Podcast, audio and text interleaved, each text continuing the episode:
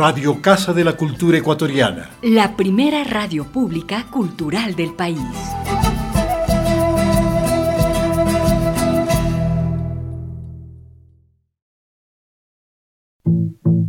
Programa de clasificación A. Apto para todo público.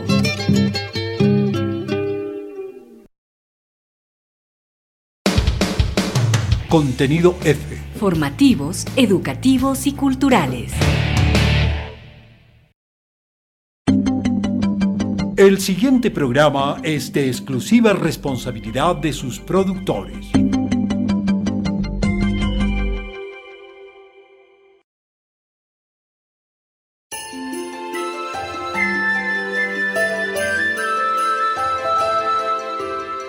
Apeguaira Radio. Fuego del Sur y Viento del Norte tejiendo mundos. Descubre la cultura japonesa y ecuatoriana a través de arte, cultura, entrevistas, historias, música, idioma. En este viaje auditivo les acompaña Elizabeth Cabezas. Actriz, docente y bailarina de danza tradicional japonesa. Bienvenidos y bienvenidas.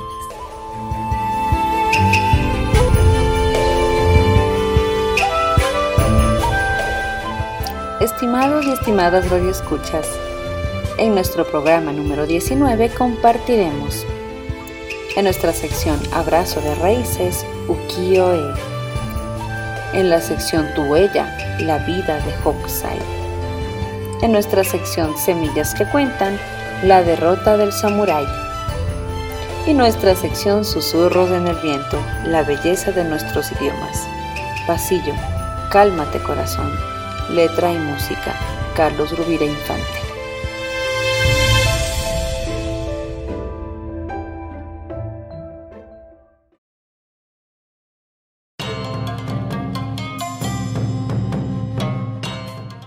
Abrazo de raíces. Gente, arte, tradiciones, historias. Descubramos nuestras culturas.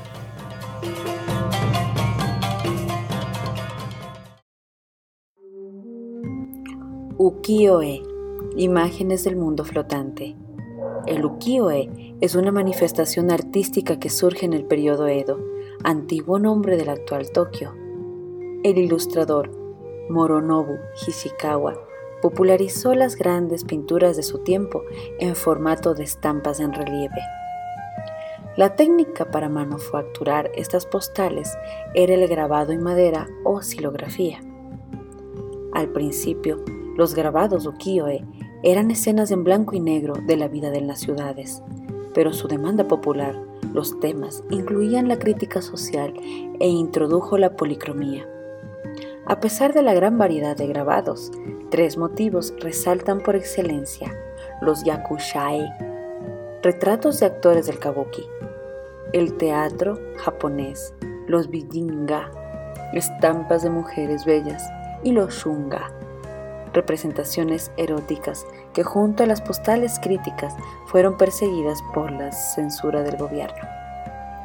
Si bien la impresión en bloques de madera fue finalmente reemplazada por métodos de tipos móviles, en términos de texto, por varias décadas siguió siendo un método preferido por los artistas japoneses que trabajaban en el género kiyo-e, maestros japoneses como Ando Hiroshige, Katsushika Hokusai y Kitagawa Utamaro ayudaron a elevar esta práctica con sus impresiones del mundo flotante, que se consideran obras de arte de clase mundial en la actualidad.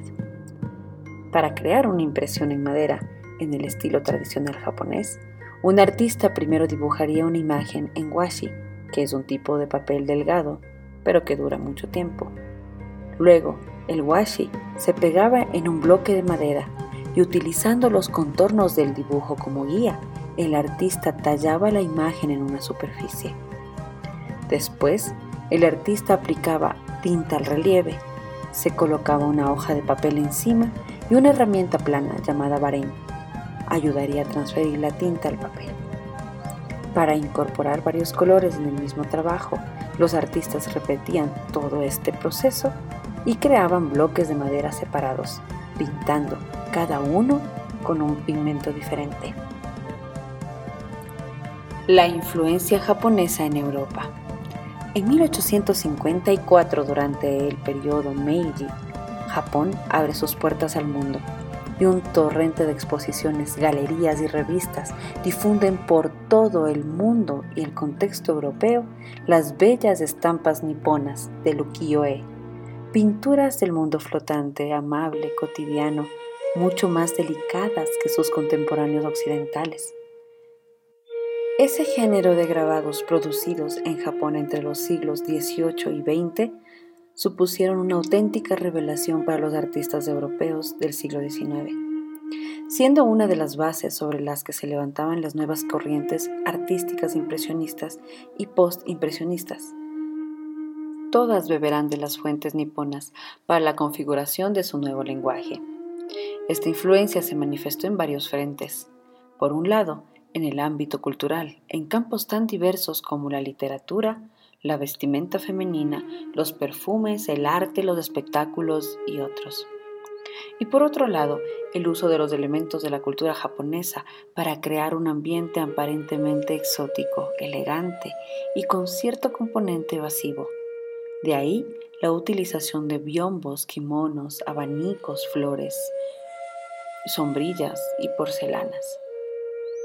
La influencia japonesa también sirvió de inspiración a los artistas impresionistas, renovó el arte occidental y aportó elementos muy importantes de modernidad.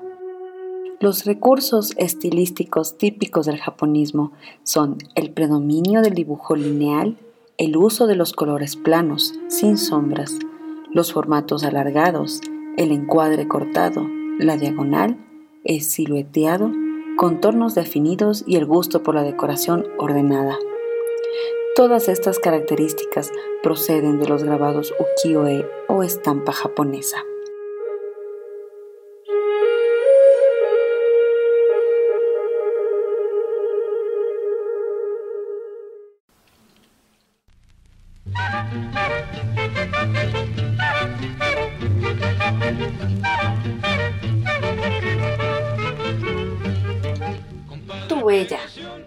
Semblanzas, opinión, sentires, memorias.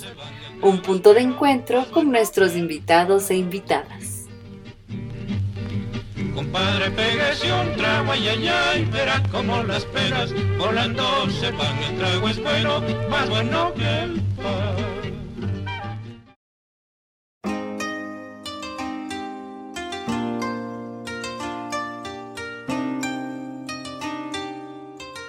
Hokusai.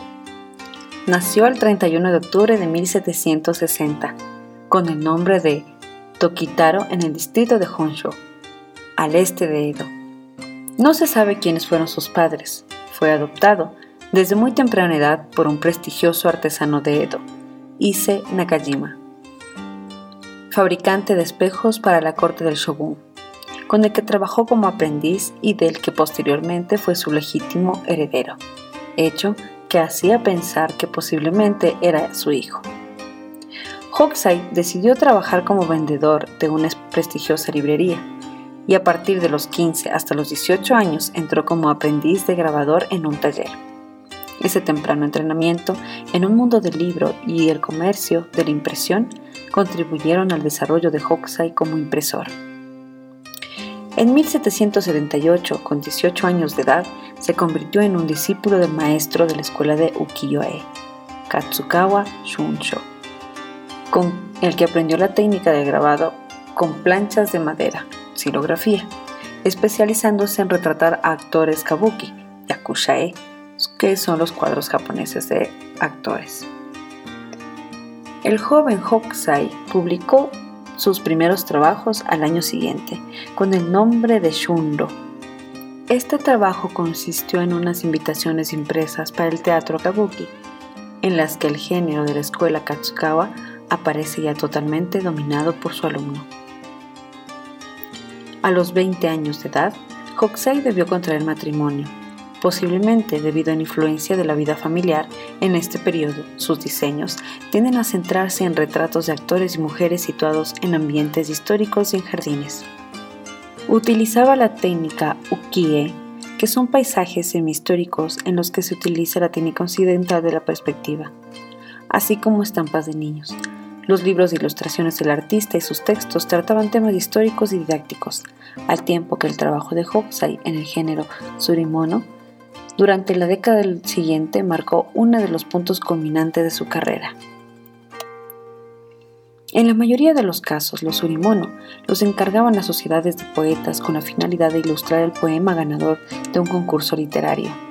Normalmente, estos grabados eran un formato pequeño y el hecho de tener que tallar en relieve los caracteres kanjis requería una gran habilidad técnica. Hacia los 30 años, Hokusai sufrió importantes cambios personales. Su maestro murió en 1793 y su joven esposa falleció más o menos por la misma época, dejándole tres hijos, dos mujeres y un varón. En el año de 1797 se volvió a casar y adoptó el nombre profesional de Hokusai. Este cambio de nombre marcó el inicio de la edad de oro de su trabajo, que continuó durante más de medio siglo. La obra de Hokusai en este periodo cubre toda la gama de arte ukiyo-e, tarjetas, surimono, libros ilustrados, ilustraciones de antologías de poemas, libros eróticos, pinturas a mano o libros de bocetos. Dentro de los temas tratados por Hokusai en escasas ocasiones, compitió con Utamaro, el mejor grabador de voluptuosas imágenes femeninas. Hokusai trató de abarcar una gran gama de temas, especialmente puso énfasis en la representación de paisajes y escenas históricas en las que la figura humana desempeña un papel secundario. Alrededor del final de la centuria, introdujo un estilo de técnica de la perspectiva y el colorido occidental. Publicó una serie de retratos femeninos titulado Canciones de Itako. A partir del siglo XIX, Hokusai comenzó la ilustración de Yomihon, un tipo de novelas históricas de alto nivel intelectual. Bajo su influencia, su estilo empezó a sufrir cambios importantes y claramente visibles. Entre 1806 y 1807, su figura y su trabajo cada vez tenían un reconocimiento mayor, aunque perdió en delicadeza y tendió a prestar mayor atención a los temas clásicos tradicionales, especialmente la representación de samuráis guerreros o temas chinos y en este periodo empezó a alejarse del mundo ukiyo-e. En 1812 el hijo mayor de Hokusai muere, y esta tragedia no solo fue un duro golpe emocional, sino también económico, porque como heredero de la acomodada familia Nakajima, su hijo suponía el medio de obtener una importante renta. De manera que Hokusai no tenía que preocuparse por las irregularidades que conllevaban los cobros por la venta de sus pinturas diseños e ilustraciones. Fuese por razones económicas o por otra cuestión desconocida, a partir de este momento la atención de Hokusai se centró en la ilustración de libros y particularmente en los libros que eran copias de grabados diseñados para artistas aficionados, como lecciones rápidas al dibujo simplificado. En conjunto, Hokusai tuvo una gran producción artística integrada por unas 30.000 obras. Los continuos cambios de nombre son elementos significativos del carácter del artista. Además de su papel principal, Hokusai utilizaba otros dos seudónimos ocasionales y alrededor de una veintena de nombres que indistintamente añadía su nombre principal. Pese a sus deseos por seguir viviendo una década más, el día 18 del cuarto mes del calendario japonés de 1849, el viejo loco por la pintura, como él mismo se definía, murió a los 89 años, sin haber satisfecho la búsqueda de la última verdad sobre la pintura. Años antes, en el prefacio de la publicación de 100 vistas del Monte Fuji, había escrito, a la edad de 5 años tenía la manía de hacer trazos de las cosas. A la edad de 50 había producido un gran número de dibujos. Con todo, ninguno tenía un verdadero mérito hasta la edad de los 70. A los 73, finalmente aprendí algo sobre la verdadera forma de las cosas, pájaros, animales, insectos, peces, las hierbas o los árboles. Por lo tanto, a la edad de los 80 años, habré hecho un cierto progreso. A los 90, habré penetrado más la esencia del arte A los 100 habré llegado finalmente a un nivel excepcional y a los 110 años cada punto y cada línea de mis dibujos poseerán vida propia.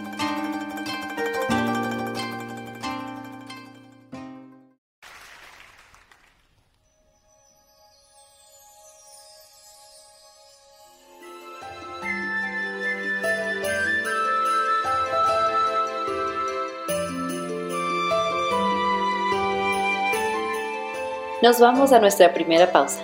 Ya volvemos.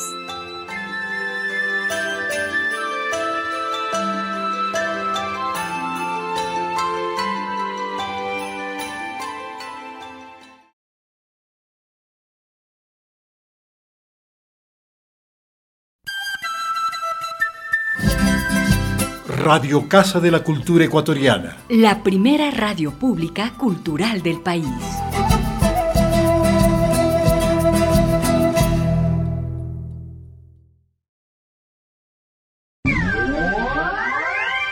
Promocionales y publicitarios en Radio CCE.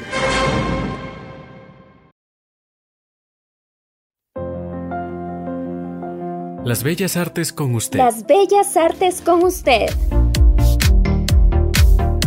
Visite Facebook, YouTube, Twitter e Instagram de la Casa de la Cultura Ecuatoriana. Hay mucho que ver, leer y escuchar. Una propuesta diferente en cine, Literatura, escultura, arquitectura, pintura, música, danza, obras de la Reserva Patrimonial entrevistas. y mucho más. Dele un clic a la manifestación artística de su preferencia. Póngase cómodo y a disfrutar se ha dicho. Quédese en CCE. Quédese en casa.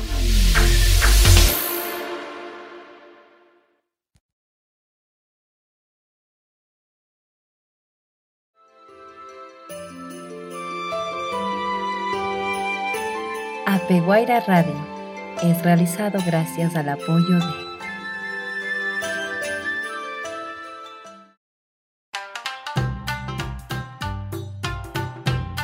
Ovento. Original banquete en todo lugar. ¿Qué es Ovento? Mucho más que solo comida para llevar.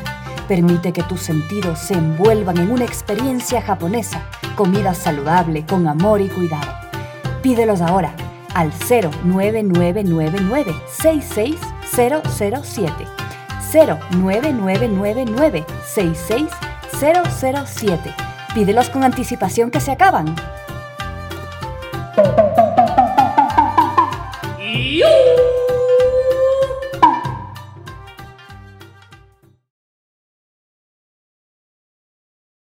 今日の日本語クラスを始めます。今日のテーマは 挨拶です。テーマでおい、エッサルおはようございます。おはようございます。オトラです。おはようございます。Muy bien. おはようございます。Significa ¿Quieres aprender el idioma japonés desde cero? Esta es tu oportunidad. clases online personalizadas para niños y adultos con Nomura Sensei. Cuatro clases de una hora al mes por un valor de 60 dólares.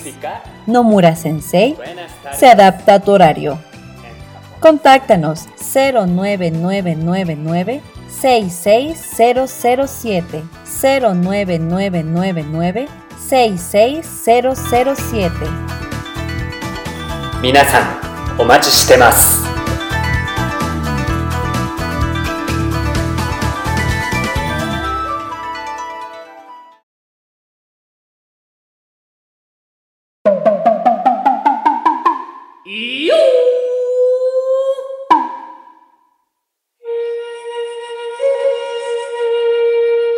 La belleza del arte japonés, ukiyo, para tus momentos únicos.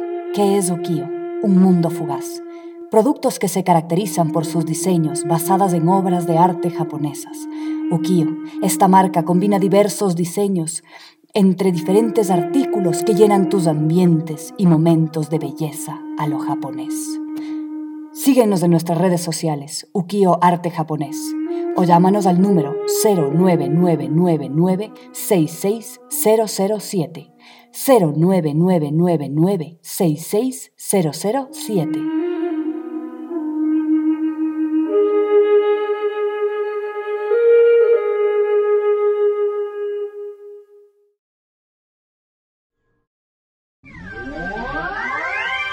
En Radio CCE terminan los promocionales y publicitarios.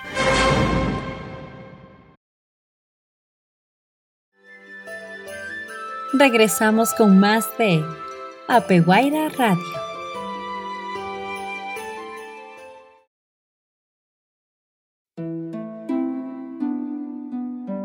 Semillas que cuentan. Cuentos, microcuentos, leyendas, mitos, fábulas, literatura para todas las edades. Cierren sus ojos y dejen volar su imaginación. Historias para imaginar.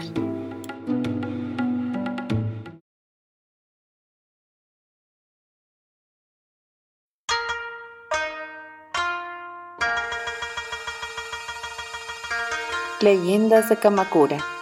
La derrota del samurái. A mediados de la era Edo, un samurái de la capital fue a pasar unos días a Kamakura para disfrutar del aire marino, instalándose en una de las mejores posadas. Después de tomar un buen baño, el samurái estaba de lo más relajado tomando el fresco nocturno en la galería abierta del jardín, cuando se acercó un sapo muy grande. Sería su imaginación, pero le pareció que el sapo lo miraba mal, con sus enormes ojos fijos en él pensó que, como samurái de Edo, no podía dejarse ganar, de modo que clavó sus ojos en el animalito con la expresión más malintencionada que consiguió. Como el sapo no parecía dispuesto a ceder, el samurái optó por mantener sin tregua una expresión terrible.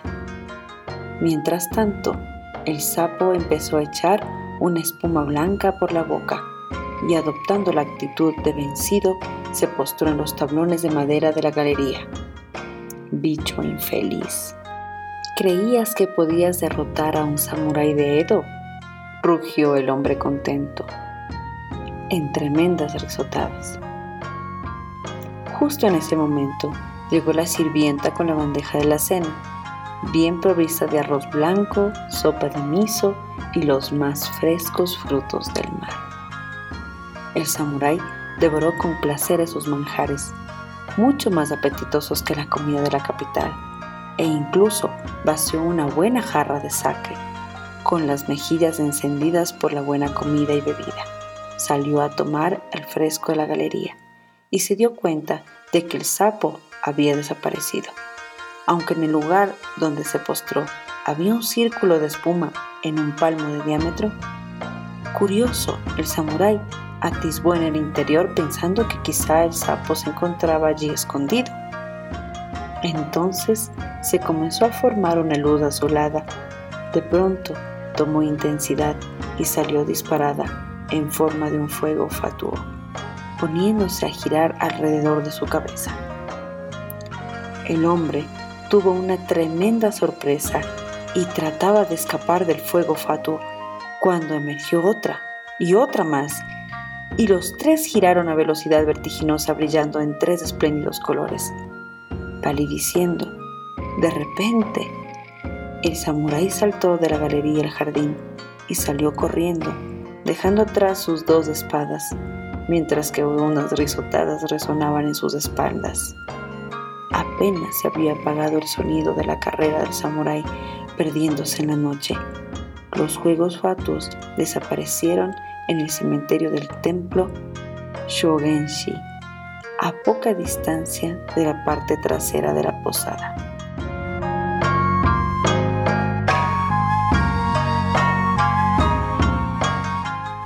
En semillas que cuentan, porque el poder de imaginar nos hace infinitos.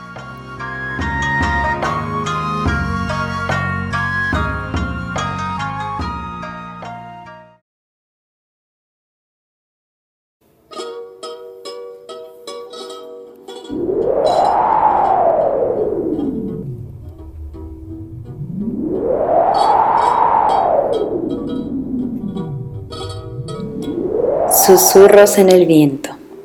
La belleza de nuestros idiomas.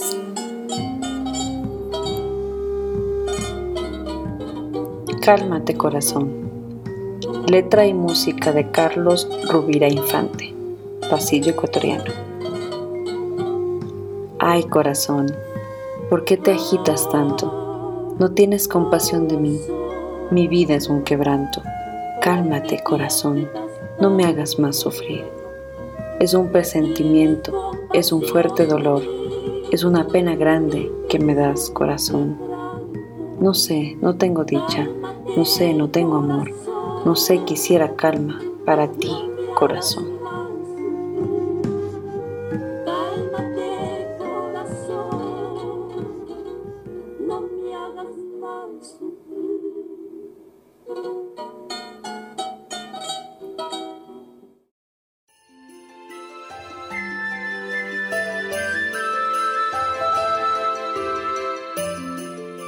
Apeguaira Radio, Fuego del Sur y Viento del Norte tejiendo mundos. Descubre la cultura japonesa y ecuatoriana a través de arte, cultura, entrevistas, historias, música, idioma. En este viaje auditivo les acompañó Elizabeth Cabezas, actriz, docente y bailarina de danza tradicional japonesa. Nos pueden encontrar en nuestras redes sociales como Apeguaira, donde esperamos sus comentarios, sugerencias y peticiones. Estimados oyentes, les recordamos que este programa será transmitido en la radio de la Casa de la Cultura Ecuatoriana, 940 AM, los días jueves a las 11 de la mañana. Gracias por escucharnos. Esperamos que hayan disfrutado de nuestra compañía. Hasta el próximo programa.